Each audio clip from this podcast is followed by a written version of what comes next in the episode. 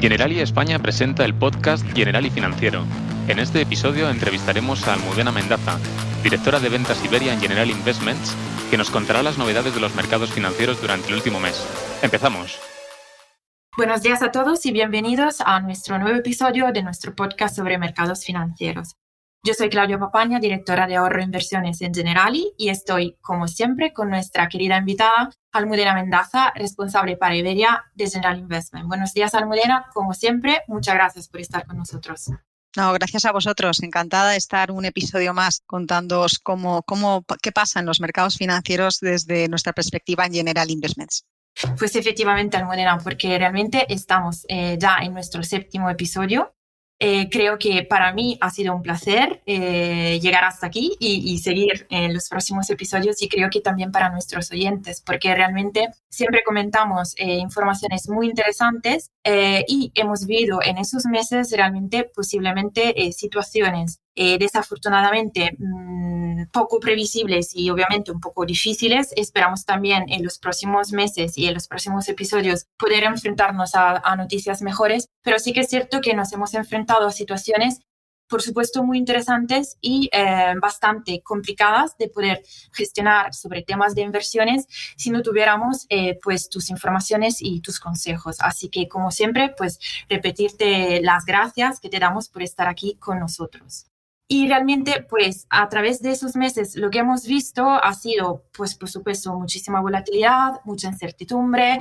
Eh, el, último evento más contundente, por supuesto, el tema de la guerra en Ucrania. Eh, en general, eh, estamos acabando el trimestre eh, con mucha volatilidad, con mucha incertidumbre, pero lo que sí sería muy interesante para nosotros hoy es entender un poco el escenario que manejáis para los mercados financieros para el próximo trimestre, que es lo que está empezando ahora. Pues la verdad es que en nuestras perspectivas para 2022 eh, advertíamos acerca de dos riesgos clave, ¿no? Por un lado, eh, un aumento de los precios de la energía y por el otro, un giro mucho más agresivo en la política de los bancos centrales.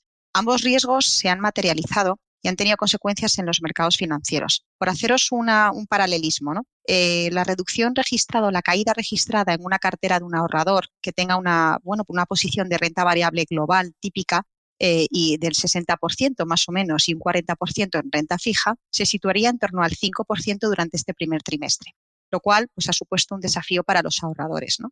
Sin embargo, es importante también destacar y ponerlo en, comparación con otros periodos de caída que ha tenido el mercado en los últimos años, esta reducción del 5% es menos de la mitad de la registrada en marzo de 2020, cuando empezó la pandemia, el COVID, con el inicio, eh, por lo cual pensamos que, hay que tener un poco también perspectiva de las caídas que han sufrido las, las inversiones. De cara al futuro, mucho va a depender lo que pase, por supuesto, del conflicto entre Rusia y Ucrania. Aquí queremos lanzar un mensaje también de que pensamos que el peor de los escenarios que podía plantear pues, una escalada hacia otros países del conflicto eh, o el uso de armas no convencionales parece ser que ha disminuido un poco. Y aunque estamos lejos de una resolución del conflicto por la vía diplomática, ha contribuido toda esta situación a mejorar eh, pues el comportamiento de los activos de riesgo. Así, eh, vemos que prácticamente en la segunda mitad del marzo se ha recuperado la mayoría de la caída que habíamos visto en el comienzo del conflicto. Sin embargo, los activos de riesgo, la renta variable sobre todo, se enfrentan todavía a vientos de cola pues muy, muy contrarios, muy, muy negativos, ¿no? Y sobre todo por la, pues el discurso de los bancos centrales que venimos diciendo y por el manejo de la situación para intentar que el crecimiento siga siendo positivo, cosa que ya esperamos que pueda eh, verse reducido ya desde luego Almudena, eso es lo que siempre hemos comentado, el hecho de que se preveían para esos meses, los pasados y también los que, que van a venir, cierta volatilidad y incertidumbre de los mercados. Y es por ello que siempre aconsejamos eh, no tomar eh, decisiones apresuradas y sobre todo, pues si es posible, tratar de exponerse un poco a esos movimientos de mercados, porque en el medio largo plazo la expectativa es que mm, de todas formas los mercados vayan recuperándose, pero tratar de exponerse a esos movimientos de mercado de forma em, bastante conservadora y si es posible a través de aportaciones periódicas que nos permitirán un poco seguir los movimientos de mercado en el medio largo plazo al alza sin asumir riesgos demasiado grandes de forma puntual. En cuanto a la economía, em, ¿qué tan severa será la desaceleración que prevéis en General Investment? Pues es lo que hablábamos al final del otro, del otro punto, ¿no? Que sí que va a ser un equilibrio buscar que todavía tengamos crecimientos positivos. ¿no? La evolución en la crisis en Ucrania va a tener una importancia, como decíamos, muy significativa. Desde General Investments nosotros hemos recortado el crecimiento en la zona euro eh, a solo un 2,2 para el año 2022. Esto, en comparación con lo que espera el Banco Central Europeo, es diferente porque eh, ellos ah, están recortando su previsión solamente medio punto, es decir, hasta un 3,7. Eh, en nuestra opinión, existen motivos suficientes para esperar que ese crecimiento más bajo de lo que espera el Banco Central Europeo en torno al 2,2, como decíamos antes. El mayor riesgo o el mayor motivo para pensar que el crecimiento va a ser menor es eh, el aumento en los precios de las materias primas, que está afectando ya a la demanda mundial, y este es el peor impacto en el poder adquisitivo de los consumidores, sobre todo en la Unión Europea. ¿no?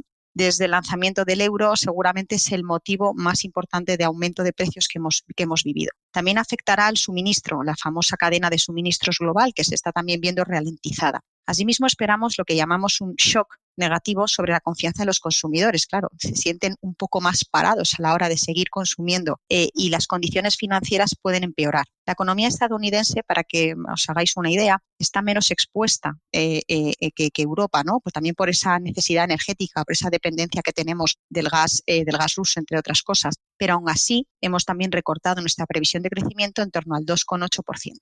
Muy interesante, Almudena. Por esa misma razón, yo creo el tema de una inflación tan alta y, digamos, tan poco previsible hace unos pocos meses, creo que es muy importante por esto mismo em, que nuestros oyentes y nuestros clientes em, se den cuenta de la importancia de invertir y poner su dinero eh, a trabajar, entre comillas, y dar sus frutos, porque solo de esa forma eh, lograremos de, de, alguna manera combatir un poco esa inflación y recuperar poder adquisitivo. Volviendo sobre ese tema, Almudena, eh, ¿consideras que los bancos centrales, especialmente la, la Fed en Estados Unidos, teniendo en cuenta esa desaceleración, se lo pensarán dos veces antes de emprender un fuerte ajuste?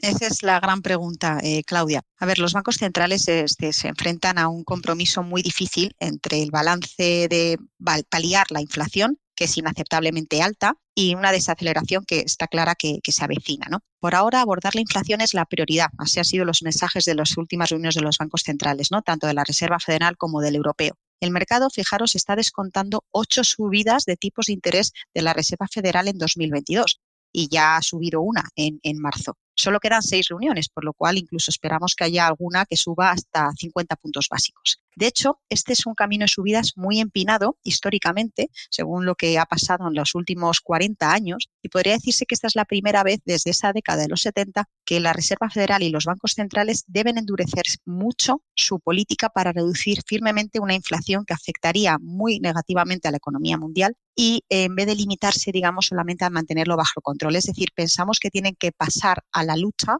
a confrontar directamente esa, esa inflación eh, y, no limitarse, digamos, a, mantenerla. En cuanto a Europa, el Banco Central Europeo, pues tras su última reunión del pasado 14 de abril, ha vuelto a reiterar su compromiso de finalizar pues, los programas de recompras que empezó allá por la pandemia en, en marzo de 2020, pero no anticipó subidas de tipos de interés, desde General Investments creemos que esto no va a ser suficiente si se consolidan los datos de inflación que hemos visto hasta ahora y sí pensamos que se pueden producir un incremento de tipos de interés hacia final de año para paliar el aumento de precios en Europa que está afectando mucho. Estamos descontando, de hecho, nosotros eh, una subida de 25 puntos básicos en septiembre y hasta otra de 25 puntos básicos en diciembre. Vale, y entonces, Almudina, para concluir, ¿cómo podemos invertir en este entorno actual? Pues mira, nos mantenemos cortos en lo que es deuda pública. Seguimos pensando que no tiene interés eh, prestar dinero a los, a los gobiernos, ¿no? A, a, los gobiernos de los países desarrollados principalmente, pero mucho menos que antes, tras el fuerte aumento de los rendimientos que hemos visto también en la renta fija. En cuanto a la deuda privada de la renta fija, el crédito, el crédito de las empresas, estamos sobreponderados en compañías de mayor calidad crediticia es decir, lo que llamamos calidad de inversión o en inglés investment grade, en comparación con compañías que en cambio tienen peor calidad crediticia y que creemos que pueden asumir más riesgos o pueden tener algún eh, riesgo, de, quiebra incluso. Principalmente eh, estamos invirtiendo en sectores no financieros en lugar de financieros y sectores más defensivos en lugar de cíclicos. En cuanto a renta variable, eh, mantenemos esa pequeña infraponderación que comentábamos también en, en, ediciones pasadas y no vemos prisa en perseguir la fuerte recuperación desde los mínimos que hemos visto en marzo. Hay que ser consecuentes con ir construyendo de nuevo la posición en renta variable.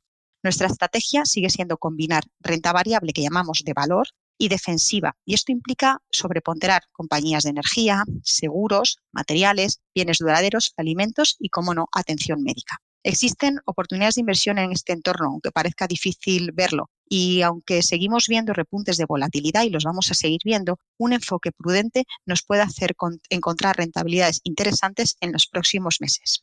Muchas gracias, Almarina. Como siempre, siempre te agradezco y sé que nuestros oyentes también, porque son consideraciones muy importantes y muy valiosas para, para todos nosotros. Yo estoy de acuerdo con lo que acabas de comentar, es decir, que oportunidades de inversión que tengan sentido, sobre todo en el medio y largo plazo, porque no buscamos eh, a través de nuestros productos en general y no buscamos rentabilidades eh, o arbitrajes en el corto plazo. Creo que sí existen esas oportunidades de inversión a medio y largo plazo que tengan sentido y sobre todo que nos ayuden a combatir esa inflación que estamos observando en esos meses y que se mantendrá un, poco más. Existen, eh, seguro que también hay que hacerlas de forma prudente pero creo que son la única manera eh, para realmente eh, poner a trabajar nuestro dinero y compensar esa pérdida de poder adquisitivo. Eh, que de otra forma, si dejamos el dinero, digamos, parado debajo del colchón o en una cuenta corriente, por supuesto que la pérdida de, de poder adquisitivo pues hoy en día sí que es muy fuerte. Y si la pensamos en el medio largo plazo, pues empezamos a ver que estaríamos perdiendo realmente muchísimo dinero. Así que importante eh, invertir, pero lograr invertir con productos y con soluciones adecuadas, por supuesto, al perfil de riesgo de cada cliente, de cada uno de nosotros. Eh, y dentro de esta perspectiva, como siempre, eh, me gustaría volver a recordar que tenemos productos para los clientes más conservadores. Por ejemplo, el General Evolución Ahorro, que es un producto que permite exponerse al crecimiento de los mercados financieros, sobre todo sobre temáticas muy prometedoras, por ejemplo, eh, salud y bienestar, tecnología, cambios sociales, pero con una protección diaria, financiera diaria, eh, que nos permite también despreocuparnos un poco de los momentos de mayor volatilidad como los que estamos observando, porque ofrecemos a través de ese producto una protección financiera diaria que el cliente puede elegir entre el 80 y el 85% de las primas pagadas. Así que para los clientes más conservadores, por supuesto que ese producto es el producto más adecuado posiblemente. Pero también para clientes un poco más arriesgados, que vean también la oportunidad y estén dispuestos a asumir eh, la oportunidad que la volatilidad actual también representa en el medio largo plazo, porque repito, de todas formas observaremos una recuperación en el medio largo plazo. Para esos clientes tenemos otros tipos de productos, por ejemplo, el General y Fondo Selección Flexible, que da acceso a una selección de 50 fondos eh, que realmente son muy atractivos, eh, se pueden focalizar en diferentes sectores, en diferentes economías o países y por tanto eh, nuestros clientes pueden realmente construir una cartera de inversión muy diversificada y según las preferencias de exposición a riesgo y a la oportunidad de obtener una rentabilidad positiva que deseen. También quiero mencionar, como siempre, que nuestros productos se pueden combinar para así eh, crear una diversificación del, del, portafolio, del, patrimonio total que el cliente tenga invertido, que también puede tener mucho sentido. Por ejemplo, el General Evolución Ahorro, que por supuesto de por sí solo es un producto eh, muy adecuado para clientes conservadores, también puede ser interesante para clientes moderados o agresivos que tengan otros productos como el Fondo Selección Flexible, pero que en esos momentos también se preocupen por tener una posición un poco más precavida, como tú comentabas también en General Investment. Así que por mi parte, pues esos son los mensajes principales. Agradecerte de nuevo muchísimo, Almudena, por estar con nosotros. Agradezco también, como siempre, a nuestros oyentes por pasar ese rato con nosotros y hasta el próximo episodio. Muchas gracias. Gracias a vosotros.